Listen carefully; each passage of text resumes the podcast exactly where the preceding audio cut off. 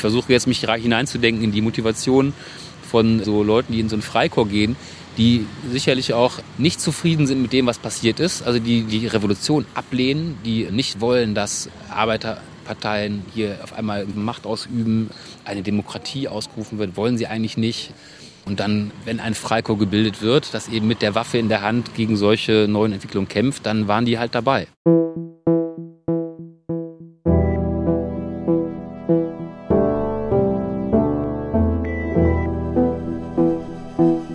Gestern ist jetzt. Auf der Suche nach der Familiengeschichte in der NS-Zeit. Nächster Halt, Düsseldorf Hauptbahnhof.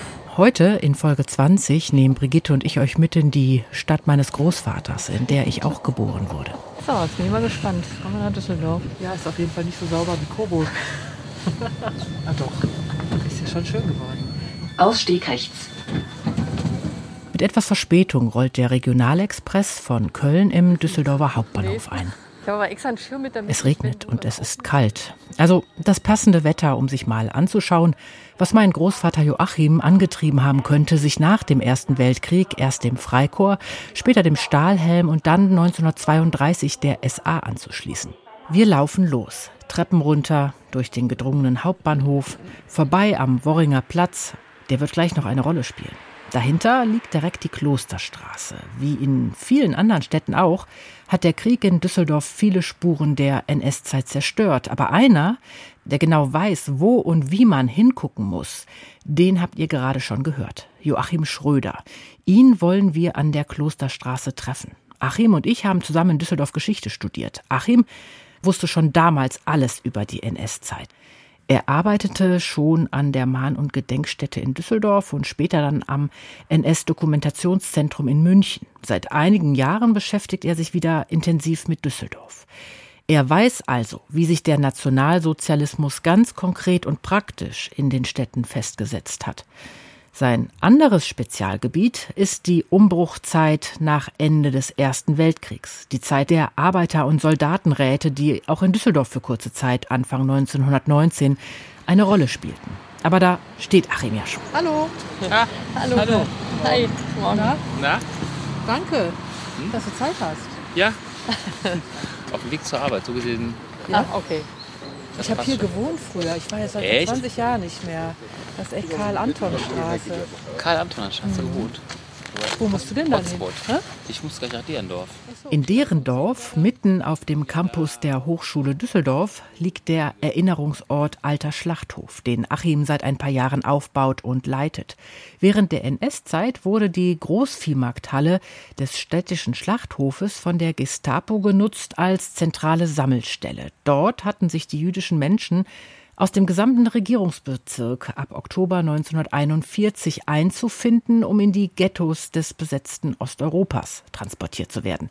Das ist jetzt genau 80 Jahre her, aber darum wird es in einer späteren Folge noch gehen. Heute geht es um die Zeit zwischen Ende des Ersten Weltkriegs und der sogenannten Machtergreifung. Mal grob zusammengefasst. Mein Großvater Joachim war 21, als für ihn der Erste Weltkrieg in Riga zu Ende war. Und er ging nach Düsseldorf zurück, wo er aufgewachsen war. Er hat dann ziemlich schnell in einem Freikorps die Spartakisten bekämpft. War später im Stahlhelm und dann eben ab 1932 in der SA. Ja, also ich gucke gerade so ein bisschen noch die Straße an, weil ich so staune, wie wenig übrig ist von der alten Bebauung. Weil das hat sich ja radikal verändert hier. Weil alles kaputt war. Ja, das war hier wirklich alles kaputt. Das Schön ist die Klosterstraße nicht. Eng an eng reihen sich die typischen Mehrfamilienhäuser der 50er Jahre. Schmucklose Fassaden, manche komplett verkachelt. Die Kachel als Zeichen einer neuen Ästhetik der Nachkriegszeit, habe ich mal gelesen. Dazwischen ein Sportplatz, auf den wir jetzt gehen, damit wir bei all dem Autolärm uns noch unterhalten können. Ich kann ein bisschen was über die Gegend hier erzählen. Ja, gerne. die insofern recht wichtig gewesen ist für gerade die Arbeiterparteien, weil hier um die Ecke die Tonhalle war. Das war ein großes Versammlungslokal mit einem kleinen Park und da äh, hielten eigentlich äh, insbesondere die Arbeiterparteien, die SPD, KPD ihre Versammlungen ab und das waren große Massenversammlungen. Und die Klosterstraße, auf der wir gerade stehen, war quasi der Weg zum Worringer Platz. Der Worringer Platz liegt ganz nah beim Hauptbahnhof und ist eben wichtig für die Geschichte der Arbeiterparteien, erklärt Achim. Weil das ein Gebiet war, wo enorm viele Anhänger gerade der KPD in Düsseldorf wohnten. Weil wir hier in der Nähe des Bahnhofs sind und das wahrscheinlich dann traditionell auch eine etwas ärmere Gegend war, oder? Richtig, ja genau. Vor allem war äh, am Bahnhof waren auch große Stahlwerke und Fabriken und drumherum eben äh, wohnten dann eben auch die Arbeiter und dieses Viertel, Worringer Platz, Oberbücker Markt, der ist dann direkt dahinter. Das waren wirklich Hochburgen der KPD. Wenn Wahlen waren, die hatten da bis zu 50 Prozent.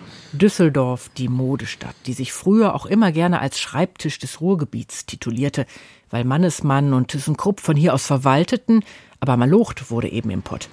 Aber eine KPD-Hochburg? Da gibt es natürlich auch wahrscheinlich wenige die noch ein Interesse haben, das von verschiedenen Seiten vielleicht auch noch zu beleuchten, oder? Also das ist allerdings wirklich ein Phänomen hier, was du ansprichst. Also den Kommunismus in Düsseldorf, der ja mal wirklich eine Rolle hier gespielt hat, also die KPD, da sieht man nichts mehr von. Und wie war das hier so aufgeteilt? Also es war in Düsseldorf so, dass es zuerst einmal ein sehr starkes Zentrum gab. Das war eben die katholische Partei, vor allem bürgerlich, aber nicht nur. Es gab auch liberale Kräfte, auch rechtsliberale Kräfte nicht zu knapp DNVP, das waren so die sehr konservativen, gab es hier auch. Aber sehr stark war in Düsseldorf die KPD, weniger stark die SPD. Das war regionalspezifisch anders als im Deutschen Reich insgesamt, dass hier die KPD viel stärker war als die SPD. Das war eine historische Entwicklung. Aber mittendrin war so eine SA-Kneipe. Mittendrin äh, nicht unbedingt, sondern hier auf der Klosterstraße gab es ein Lokal im Römer, genau in dem Abschnitt hier.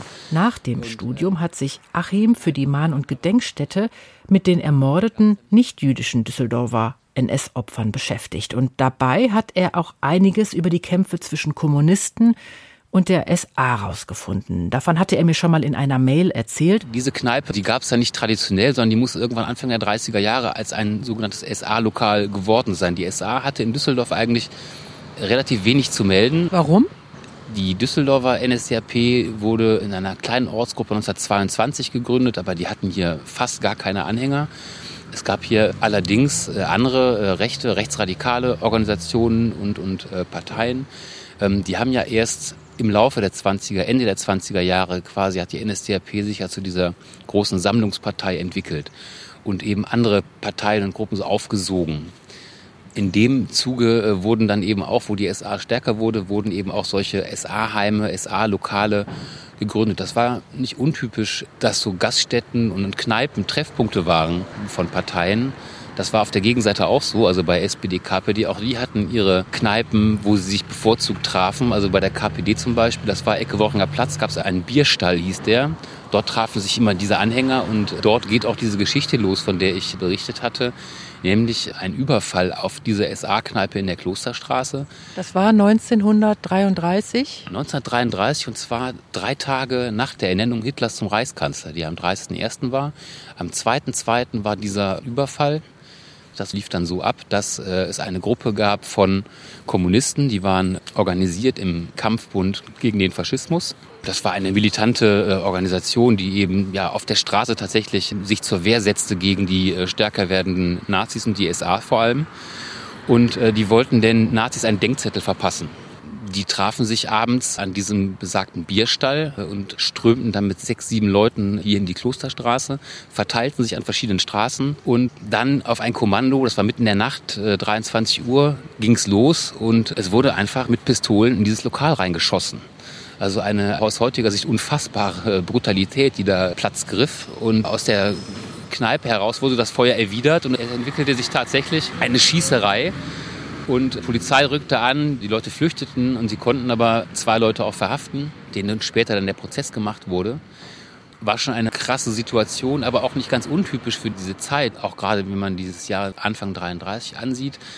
Das war wirklich wie ein Bürgerkrieg auf der Straße. Allerdings natürlich immer ganz auf einzelne Stellen konzentriert, also nicht jetzt flächendeckend über das ganze Reich, wie die Nazis das ja immer so aufgebaut haben. Deutschland wird bedroht vom Bürgerkrieg, so war es nicht. Aber es gab natürlich auf den Straßen diese Situation, wo eben die Anhänger, gerade der Nazis, die SA und auf der Gegenseite die Kommunisten, zusammenstießen. Und das war eben gerade in solchen Hotspots wie hier, wo es eben viele Anhänger der KPD gab, da kam es zu solchen Zusammenstößen. Und was waren das jetzt für Versammlungsstätten, wenn du sagst, das war ein Lokal im Römer? Da hat man sich jetzt zum Trinken getroffen oder um irgendwas zu planen? Was hat man da genau gemacht? Das war ganz oft tatsächlich einfach eine Freizeiteinrichtung, kann man sagen. Man muss ja auch sehen, dass gerade unter den SA-Leuten waren sehr viele arbeitslose Leute. Der Grund, zur SA zu gehen, war ja auch, dass sie viel Zeit hatten, nicht wussten, was sollen wir tun. Und die SA bot eben Kameradschaft, äh, Zusammengehörigkeitsgefühl. Die Menschen wurden mit Kleidern ausgestattet, bekamen zu essen. Ne? Die haben auch oft solche Funktionen erfüllt und boten den Schutz einer Gruppe, mit der man dann auf der Straße sich beweisen konnte im Kampf gegen den Gegner. So, und das waren eben aus Sicht der SA vor allem die Kommunisten.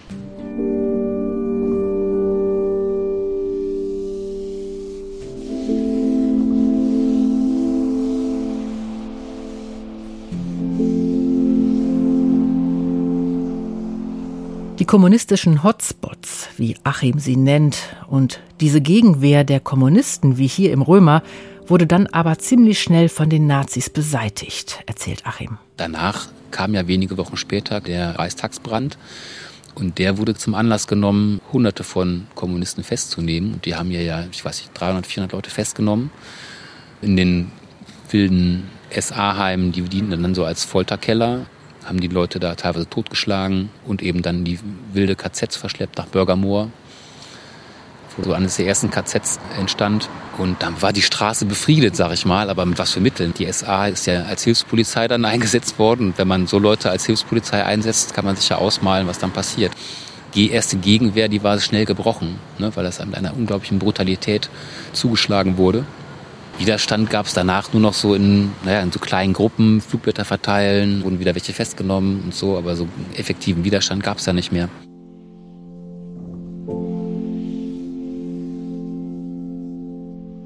Das heißt, da war wahrscheinlich bei den frühen SA-Leuten auch durchaus Abenteuerlust dabei, oder? Oder auch sie dieses Gefühl, ähm, sich beweisen zu wollen? Ja, auf jeden Fall. Man muss immer auch noch berücksichtigen, dass der Weltkrieg ja nicht lange her war. Und natürlich spielt dieser Weltkrieg eine unheimlich große Rolle überhaupt im ganzen Leben der Weimarer Republik. Gerade für viele jüngere Leute aus dem, diesem bürgerlichen, aber auch rechten Spektrum waren diese Erzählungen der Eltern, ne? der, der, die als Frontsoldaten dann gekämpft hatten und die immer an die Geschichten gehört haben, wie sie sich bewiesen haben in den Schützengräben und die Frontkameradschaften. Das war so großartig und wir haben zusammengehalten und eigentlich haben, hätten wir ja gewonnen, wenn wir nicht verraten worden wären von ne, den Novemberverbrechern, von den Sozialisten, von den Juden und so weiter war schon diese Sehnsucht, sich zu beweisen. Und das war eben eine Sache, die im Straßenkampf quasi ja praktiziert werden konnte. Das heißt, da konnte man ja quasi das, was man im Ersten Weltkrieg nicht konnte, weil sie zu jung waren, konnten sie jetzt quasi auf der Straße nachholen gegen die Kommunisten. Konnten also quasi, ja, äh, das, was eben die Väter verloren hatten sozusagen, den Krieg, wollte die SA eigentlich auf der Straße wieder gewinnen.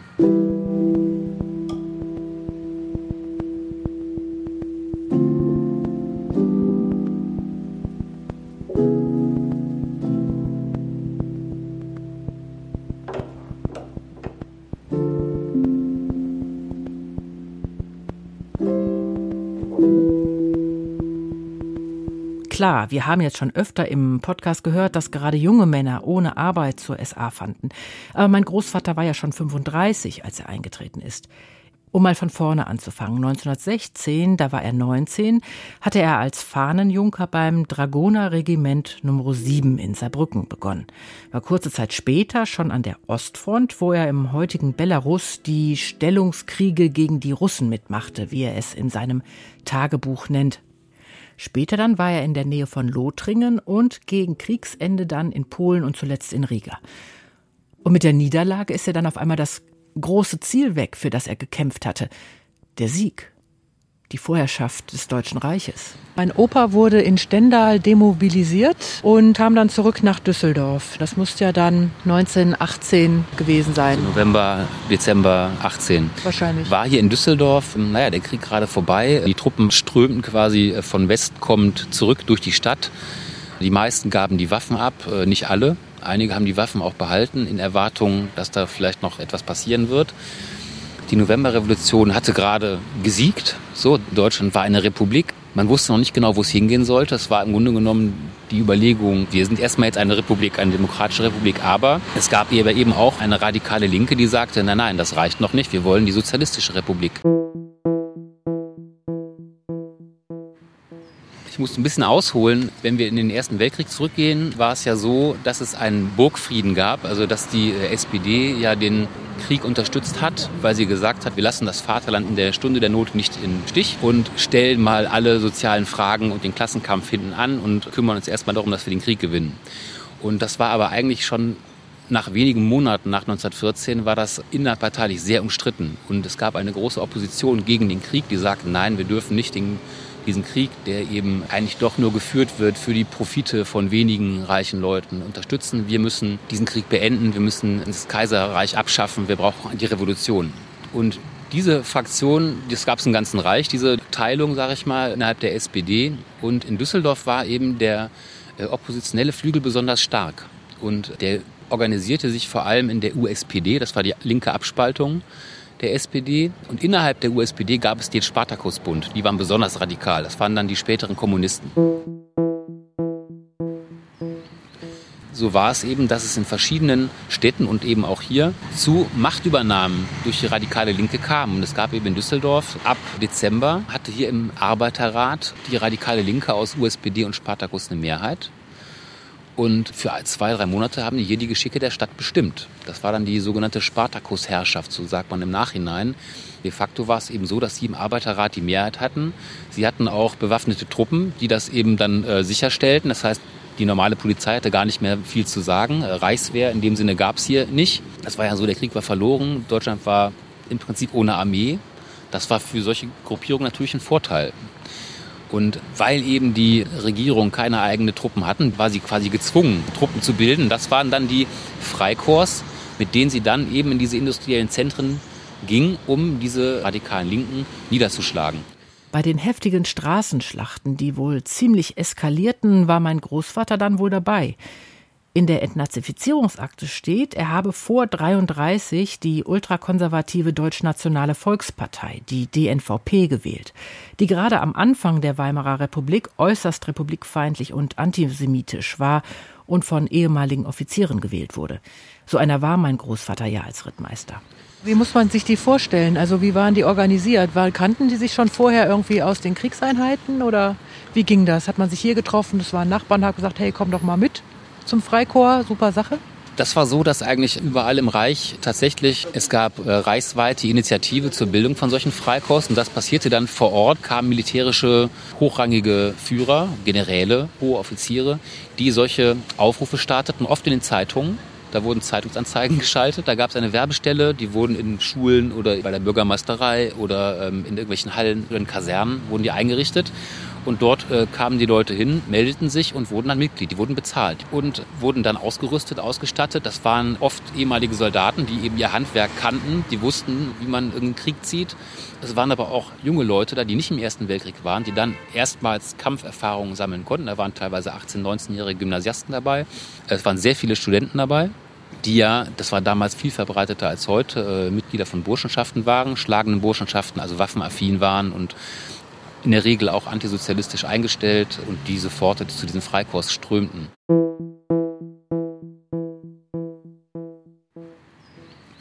Das heißt, das finanzielle Motiv hat wahrscheinlich eine Rolle gespielt, aber eben auch ideologische Komponenten? Also man muss sich das schon auch vergegenwärtigen, die Situation nach Kriegsende konnten nicht einfach alle aus dem Krieg zurückkommen und wieder an den Arbeitsplatz gehen und es ging weiter, sondern es gab ja eine, eine verheerende Wirtschaftskrise.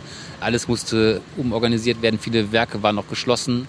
Ich versuche jetzt mich hineinzudenken in die Motivation von so Leuten, die in so ein Freikorps gehen, die sicherlich auch nicht zufrieden sind mit dem, was passiert ist, also die Revolution ablehnen, die nicht wollen, dass Arbeiterparteien hier auf einmal irgendwie Macht haben, Macht ausüben, eine Demokratie ausgerufen wird, wollen sie eigentlich nicht.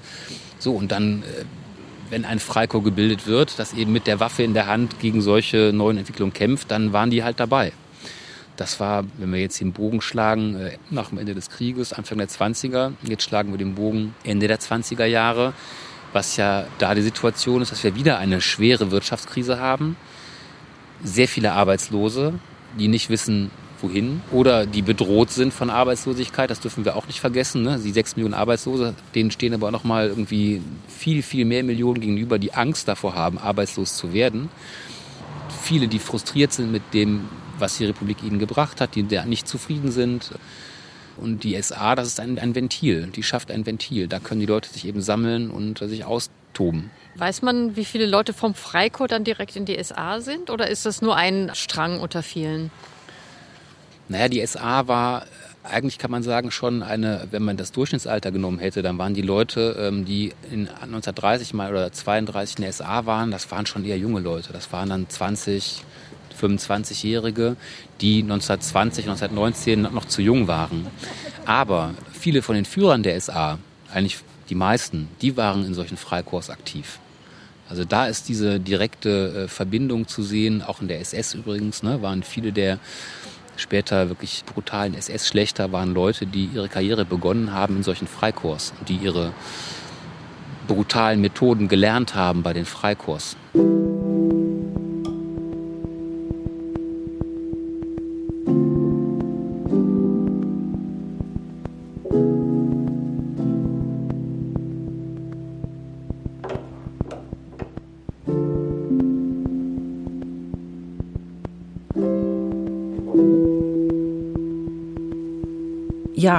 Dieser Weg könnte dann für meinen Großvater passen. Irgendwie muss das ja zusammenhängen, dass die SA-Kumpanen meines Großvaters bei seiner Hochzeit auf dem Standesamt das Deutschlandlied sang. In der Entnazifizierungsakte steht dazu, dass er im nationalsozialistischen Reiterchor, das ja der SA unterstellt war, Truppführer war. Dahinter steht aber niemals in diesem Rang Dienst getan. Warum auch immer, aber als Truppführer unterstehen einem bis zu 80 Mann. Aber nochmal zurück zum Freikorps. Also das heißt, dann ist man wahrscheinlich mein Opa dann äh, zurückgekommen, ist da irgendwie angeworben worden oder hat da so eine Zeitungsanzeige gelesen, hat die getroffen und dann hat, schreibt er in seinem Tagebuch, hat er die Kämpfe gegen die Spartakisten mitgemacht. Wie sah sowas aus? Es war so, dass der Einmarsch im Februar 1919, das war der Tag, wo das Freikorps Lichtschlag hier einmarschierte, 28. Februar, passierte eigentlich relativ wenig. Da gab es kaum Gegenwehr, denn die Anhänger der Düsseldorfer Räteregierung haben eigentlich gesehen, äh, Kräfteverhältnis ist äh, sehr ungünstig und sie haben sich eigentlich, sind die auseinandergelaufen und haben keine Gegenwehr geleistet. Allerdings war das ein, ein Rückzug quasi und es kam in den folgenden äh, Wochen die eben nach dem Einmarsch des Freikorps hier waren, immer wieder zu einzelnen Auseinandersetzungen, besonders in dem Arbeiterviertel hier in Oberbilk. Am Worringer Platz gab es teilweise Barrikaden, die errichtet wurden, die dann gestürmt wurden. Freikorps wurden dann eingesetzt, die bewachten dann Brückenübergänge, dass da keine Störungen passierten und so weiter. Es wurden Leute verhaftet. So, und es gab, wie gesagt, immer wieder diese Unruhen. Das zog sich noch bis in das Jahr 1920 hinein.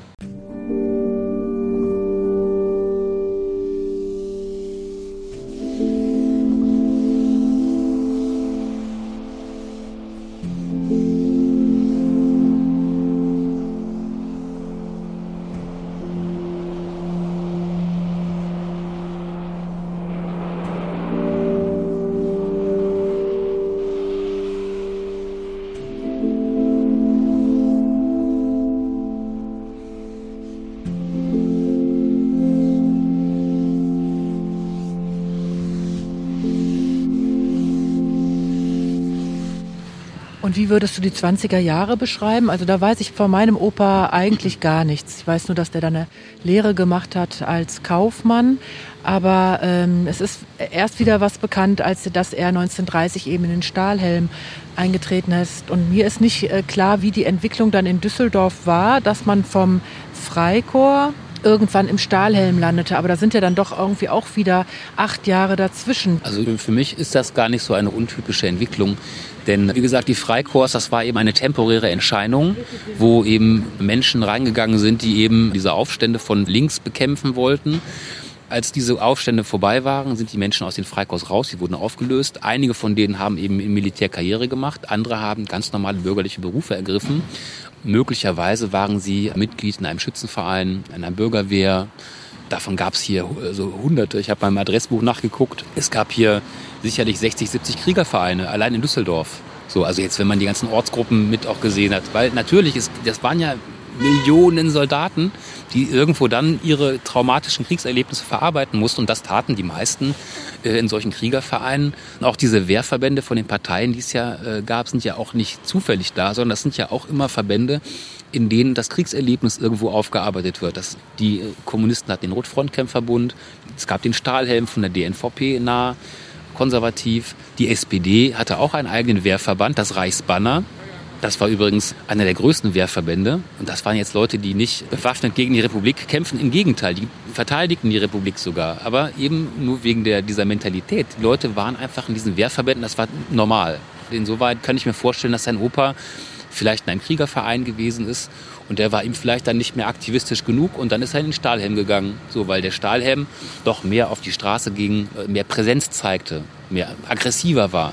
Und das ist dann interessant, wo die SA aufkommt, Anfang der 30er Jahre, dann verliert der Stahlhelm ganz viele Mitglieder an die SA. Denn die SA, die geht quasi an die Front. So, und das ist äh, dann für jüngere Leute attraktiver und ähm, auch für, aber auch für andere Leute, die im Stahlhelm dann eher dachten, naja, das ist schön und gut, aber die Kraft der Zukunft, das ist dann doch die SA. Dass Joachim 1932 vom Stahlhelm zur SA wechselte, muss auch was mit diesem Treffen von Bad Harzburg zu tun haben. Mitte Oktober 31 hatten sich dort ja Konservative und Nationalsozialisten getroffen, um aller Welt zu zeigen, wie entschlossen sie waren, die Weimarer Demokratie zu vernichten. Bad Harzburg war einmal das große Bündnis zwischen Stahlhelm, DNVP und NSDAP, äh, dann immer auch dabei die SA und die SS und aber auch einigen anderen ähm, nationalistischen Verbänden. Es gab ja noch eine ganze Reihe anderer, die aber nicht so bedeutend waren. Die haben sich zusammengeschlossen. Wir bekämpfen nicht uns gegeneinander, sondern wir kämpfen erstmal gegen die Republik, gegen die Novemberverbrecher. So. Natürlich hatten die innerhalb dieser Einheitsfront auch ihre Konkurrenzen und, und, und Kämpfe. Und äh, in Bad Harzburg wurde eben schnell klar, oder sah man, weil sie haben so eine Militärparade gemacht und da hat eben die SA dann so eine ziemlich eigenmächtige Machtdemonstration veranstaltet, was eben allen anderen natürlich ein Dorn im Auge war. Und das ist äh, ein bisschen, was ich eben versuchte zu, zu skizzieren, dass einfach die SA es verstanden hat, im Vergleich zum Stahlhelm und zu anderen nationalistischen Organisationen sich eben als den entscheidenden Machtfaktor im Kampf um Deutschland zu präsentieren.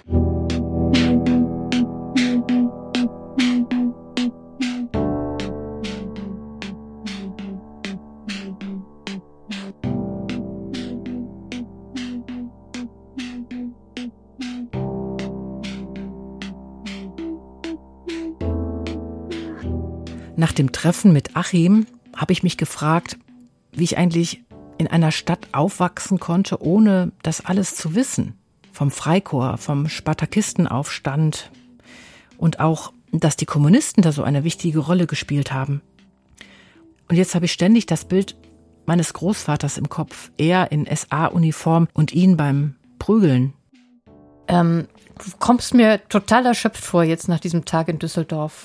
Ich bin auch total erschöpft. Ich weiß gar nicht mehr, was ich jetzt so sagen soll, obwohl wir ja eigentlich, es war ja jetzt kein erschöpfender Tag. Also es ging gar nicht so um meinen Opa. Naja, aber es ging ja schon auch um deinen Opa, weil es ging um Düsseldorf, die Stadt, in der er da gelebt hat, ja. in unterschiedlichsten Wohnungen, aber wo er ja auch entscheidende Jahre nach dem Ersten Weltkrieg verbracht hat. Wobei ich fand es so ein bisschen seltsam, dass man ja gar keinen Ort hat eigentlich, keinen festen Ort, mit dem man deinen Opa verknüpfen kann ich weiß gar nicht, ob es das jetzt so für mich ist, sondern es ist irgendwie für mich so vielleicht der Gedanke, dass ich jetzt dass sich das Gefühl zu Düsseldorf ändern wird, weil das ja einfach auch meine Geburtsstadt ist und ähm, ich bin da aufgewachsen.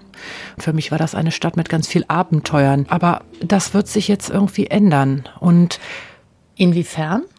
Also das beste Beispiel ist ja eigentlich, dass ich habe in der Nachbarstraße gewohnt oder in der Parallelstraße vielmehr, da wo wir jetzt den Achim getroffen haben und er uns das erzählt hat von der Schießerei auf das SA-Lokal.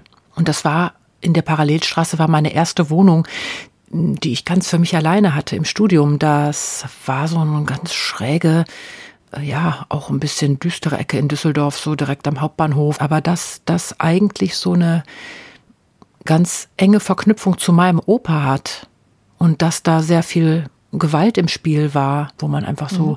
vorbeigelaufen ist, so ohne Gedanken, dass das auf einmal so eine Bedeutung bekommt und ich mich ähm, auch ein bisschen frage, ob, ob das, was das so mit einem macht, wenn man das alles weiß. Ich glaube, das macht mich gerade so ein bisschen müde.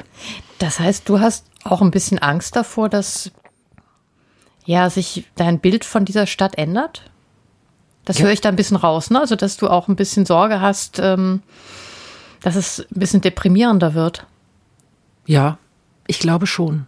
Was ich ja auch interessant fand, ist, dass in Düsseldorf, von dem Düsseldorf, das dein Großvater erlebt hat, ist ja gar nicht mehr so viel übrig. Ne? Also es gibt mhm. kaum noch Gebäude, die daran erinnern, zumindest in der Gegend, in der wir waren, rund um den Hauptbahnhof.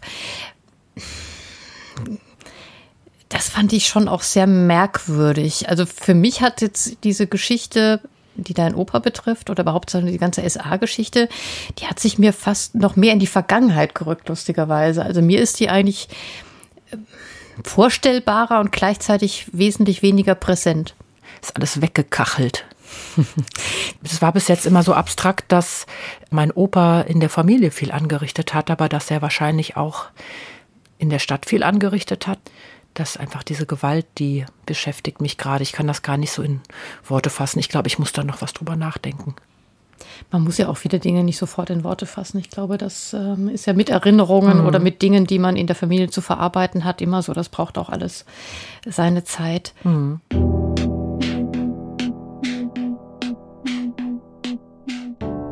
Ich möchte gerne jemanden treffen, dessen Großeltern im kommunistischen Widerstand waren, die also auf der anderen Seite gekämpft haben, gegen die SA und die Nazis. Deswegen treffen wir in der kommenden Episode Christa Bröcher. Sie ist die Enkelin von Anton Melchers und die Tochter von Christel Lückert, die beide im kommunistischen Widerstand aktiv waren und deren Geschichte auch bis heute weiterwirkt, auch in das Leben von Christa hinein. Aber damit genug gespoilert. Wenn euch unsere Folge gefallen hat, dann freuen wir uns wie immer über Rückmeldungen, etwa über unsere Webseite oder über Twitter oder Instagram unter gestern ist jetzt. Und wir freuen uns natürlich auch, wenn ihr uns weiterempfehlt und bewertet. Bei Apple Podcasts zum Beispiel. Das ist nicht nur eine Bewertung für uns und unsere Gäste, sondern hilft uns auch dabei, dass andere suchende Enkelinnen und Enkel uns finden. Macht's gut und bis auf bald. Tschüss. Tschüss.